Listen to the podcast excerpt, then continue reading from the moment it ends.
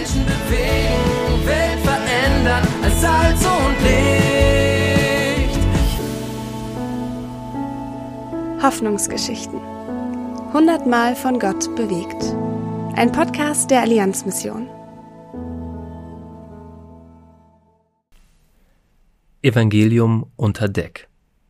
Volker Lamarck ist Missionar unter Seeleuten im Hamburger Hafen und er berichtet von Fahid aus dem Iran.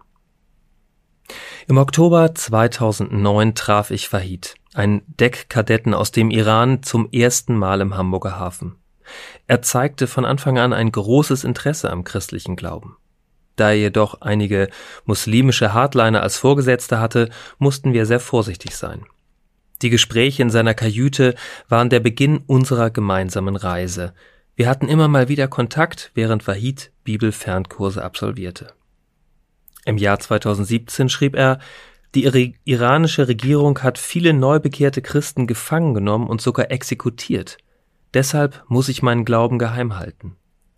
Inzwischen hatte er Jesus als Retter angenommen.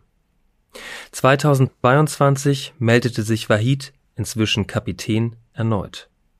Er hatte einigen Menschen im Iran das Evangelium weitergesagt und war an die Behörden verraten worden.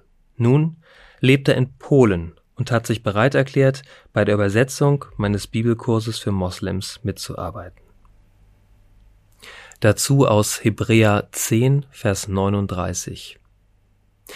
Doch wir gehören nicht zu denen, die sich abwenden und sich damit selbst ins Verderben stürzen. Nein, wir gehören zu denen, die am Glauben festhalten und dadurch ihr Leben retten. Lesen und ermöglichen Sie weitere Hoffnungsgeschichten unter allianzmission.de slash Hoffnungsgeschichten.